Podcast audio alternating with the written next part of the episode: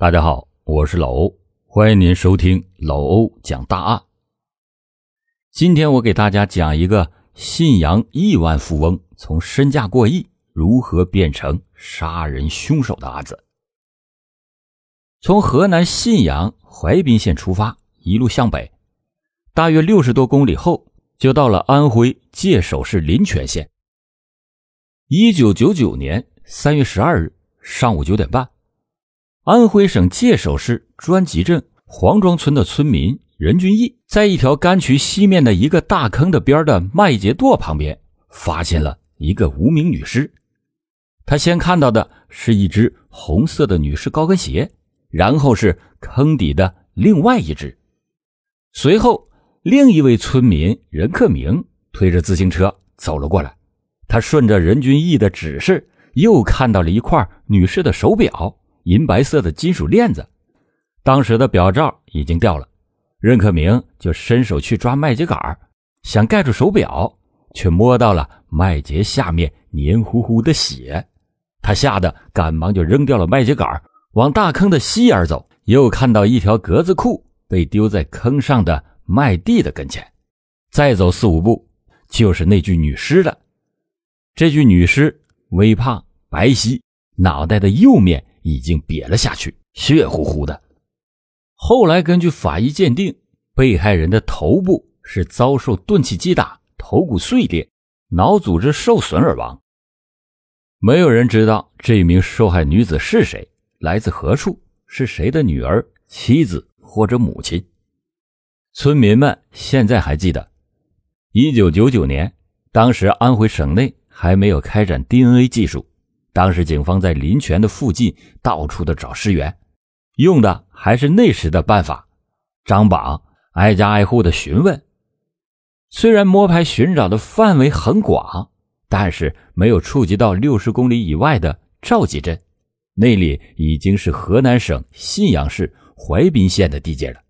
就这样，因为无法确定尸源，这桩案子随后被命名为“三幺二无名女被杀案”。而尸体也在火化之后被界首市警方保存。新的报案出现在十年过后的二零零九年，当年九月二十四日，河南省信阳市西县公安局接到报案，报案人高阳说，当年早几个月，他听说自己的前妻梅丽已经被人杀害，他知道嫌疑人是当地的富豪杨志才和杨志才的侄子王福伟。但是除此之外，他没有办法提供更多的信息，案件随后被搁置。当时他还不知道，不到两个月后的十一月十九日，一百多公里外的界首公安局也接到报案，报案人是界首市临泉县人刘乐芳。刘乐芳说自己的二姑父杨志才在一九九九年杀害了一位名叫梅丽的女子。案发的地点在临泉郊外，他的表弟王福伟也参与了作案。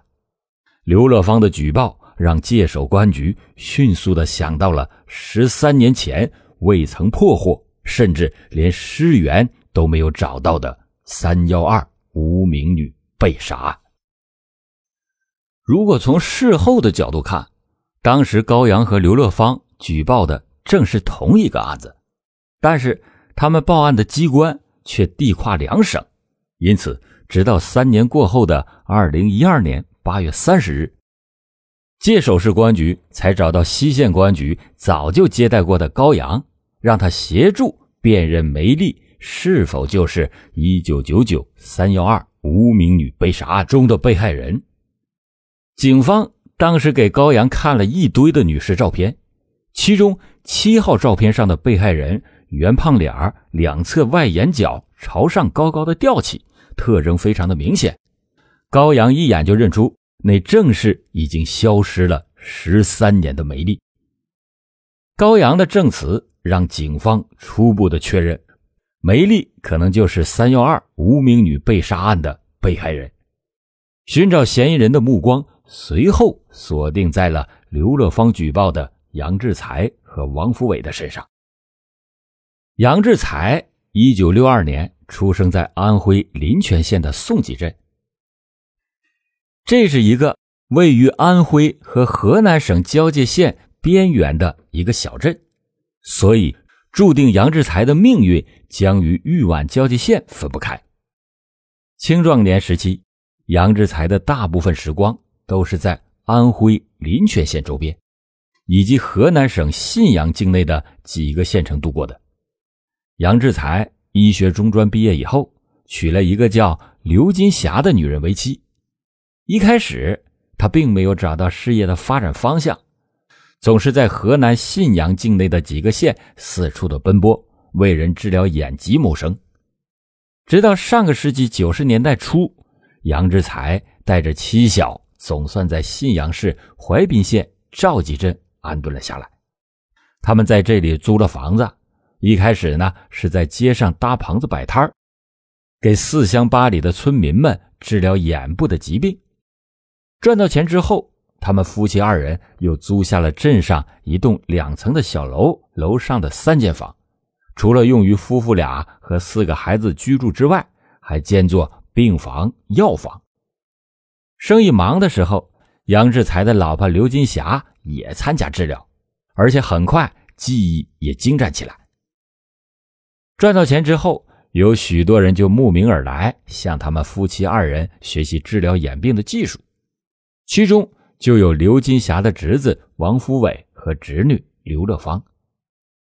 而早在一九九七年，还有个开口腔诊所的高阳，曾经来到杨志才家住了一两个月，学习杨志才的眼科技术。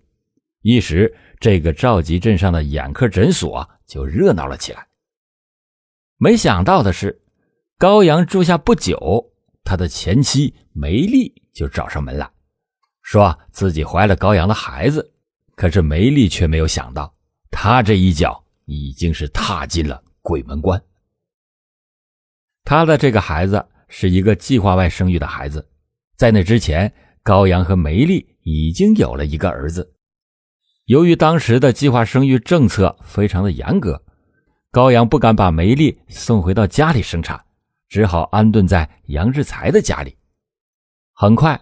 梅丽就在赵集镇卫生院生下了这个孩子。梅丽呢，她却不想要，高阳也没有条件抚养。满月之后就被送了人。等到这些事情处理好之后，高阳就去广州打工了。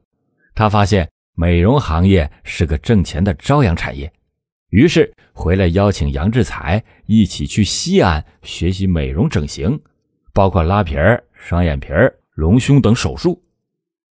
杨志才和高阳边学边做，西安、信阳两地来回跑。而梅丽生完孩子以后，因为没有地方可去，就留在了杨志才的诊所里住了下来。没想到的是，这一住就是一年多，还和杨志才发生了关系。梅丽和刘金霞的侄女刘乐芳一起住，平时她手脚勤快，还帮着诊所做点杂事杨志才，你平时看上去表现出的是一副标准好男人的模样，形象也不错，文质彬彬的，不抽烟，也不喝酒，更不赌博，甚至连在饭桌上都不吹牛。那时候他就已经小有积蓄，正准备去信阳市发展。其实，杨志才非常的花心，他在整形的过程中接触的女客户比较多，有很多的机会搞外遇。据说啊，他和一桌的女人吃饭，和大多数都有着情人的关系，但是这些女人呢，又相互都不知道，而且都会各自保守秘密，保持着场面的和谐。杨志才虽然是经常找女人，却很少为女人花大价钱，最多的也就是请吃个饭，或者是买点小礼物。杨志才早年间独自在外做游医。挣的钱呢，就全部交给了自己的老婆刘金霞养家做生意。他和梅丽一来二去相熟之后，梅丽就成了杨志才的地下情人。但是梅丽并不止杨志才一个想好的，他在赵集镇还有男人。当杨志才得到这个传言之后，觉得梅丽在诊所里边白吃白住，和自己睡觉也就算了，竟然还在外面勾搭男人，因此他就非常的生气。但是他又害怕两个人的奸情败露，于是就让梅丽离开赵集镇。但是梅丽也没有什么地方可去，离婚以后他已经是习惯住在这里了，加上他和杨志才的这层关系，他就更加的不愿意离开。没想到他的固执最终带来了杀身之祸。一九九九年三月十一日。杨志才伙同不满十六岁的侄子王福伟，以去借手要账为由，带上了蒙在鼓里的梅丽，计划着寻找机会杀了梅丽。当天晚上，杨志才和王福伟把梅丽骗到了界首市专集镇东东流行政村陈黄沟的东侧，在通往任小寨的南北路麦秸垛的附近，杨志才在前面，梅丽在中间，王福伟在后。等到了一条干渠的边上，见四处无人时，王福伟抽出了藏在衣袖里的钢管，朝着梅丽的脑袋狠狠地打了过去。两个人打死了梅丽之后，把尸体就拖到了干渠对面的麦地里，还脱光了梅丽全身上下的衣服，伪造成了梅丽是个失足女，殷勤被杀的假象。杀死梅丽后不久。杨志才带着刘金霞去信阳市里发展，把诊所就无偿的转让给了王福伟经营。不久之后，杨志才又独自去西安发展。二零零一年，杨志才和刘金霞夫妇俩在西安和信阳各开了一家美容院，而且刘金霞的名声已经大大的超过了丈夫杨志才的势头，在信阳当地。刘金霞成为了炙手可热的整形手术师，她的金霞美容院门店生意兴隆，她的手术日程也是排得满满当当的。想要做美容的，必须要提前预约。而杨志才此时此刻摇身一变，竟成了杨教授，到处的走学，为不同的美容院讲课和动手术。后来，他又从西安回到了信阳，和刘金霞。一起开了美容夫妻店，杨志才和刘金霞的美容整形事业是越做越大，杨志才成为了河南信阳非常有名的整容医生，与妻子创办的信阳金霞美容门诊部有限公司旗下拥有三家医疗美容机构、三十家美容养生会所、联营店一百多家，美容院。以杨志才老婆刘金霞的谐音“金霞”命名，杨志才为金霞美容院的董事长。杨志才在信阳的知名度极其的高，被坊间称为亿万富翁。他平时还积极的参与慈善捐赠，社会的形象颇为的正面。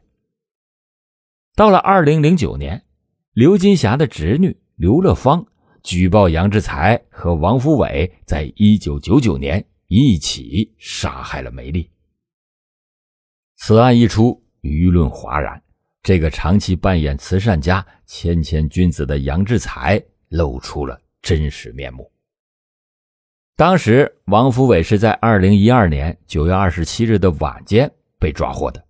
在被抓获的当晚，他就向警方承认，知道自己是因为十多年前杀害梅丽的事情被捕的。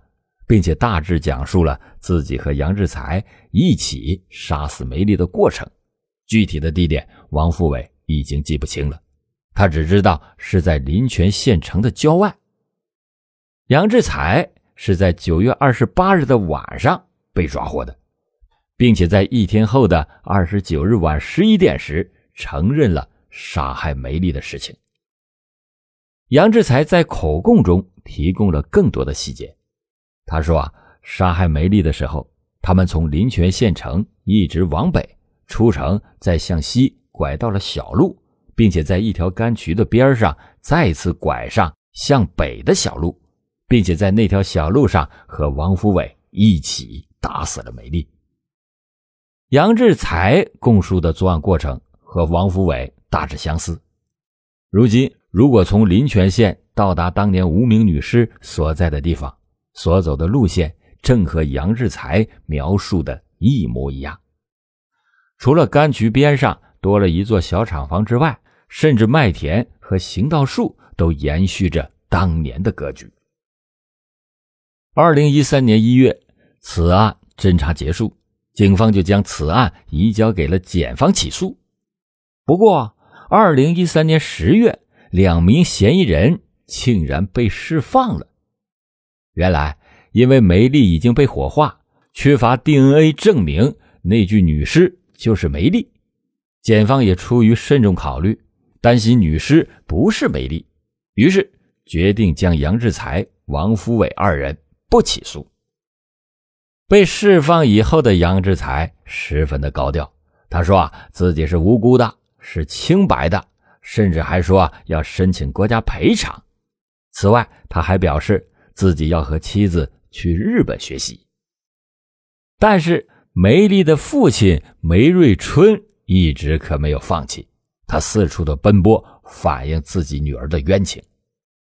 直到二零一八年。十月十四日，界首市公安局把案发地泥土中的血液送检，经过 DNA 对比，证实了无名女尸就是失踪多年的梅丽。处于取保候审状态的杨王二人也再次的被批捕。二零一九年八月二十九日，安徽阜阳中院在界首市对此案开庭审理。阜阳检方以故意杀人罪对杨志才、王福伟二人提起了公诉。然而，令人没有想到的是，杨志才竟然当庭全盘反供，称自己是遭到了刑讯逼供，之前的口供是在威胁、引诱的情况下做出的虚假口供。不过，杨志才此时的聪明却用错了地方，在此前调查中。杨志才多次的供述了杀人的经过，供述的内容基本一致。王福伟也多次交代作案的经过，并且曾经供述杨志才让他否认嫌疑等等的这些情况。最终，法院认为杨志才犯故意杀人罪，且当庭翻供拒不认罪，态度极其恶劣，应予严惩。最终，杨志才获死刑。剥夺政治权利终身，而王福伟是受杨志才指使作案，案发的时候刚刚满十六岁，而且坦白认罪的态度较好，最终判了十五年的有期徒刑。此外，两位被告人赔偿附带民事诉讼原告经济损失三点七万元。讲到这里，老欧不免倒吸了一口凉气。如果要是没有十年后的刘乐芳、高阳的报案，没有梅丽父亲的坚持，这个衣冠禽兽杨志才是不是还逍遥法外呢？好了，感谢您今天收听老欧讲答案。老欧讲答案，警示迷途者，唤醒梦中人。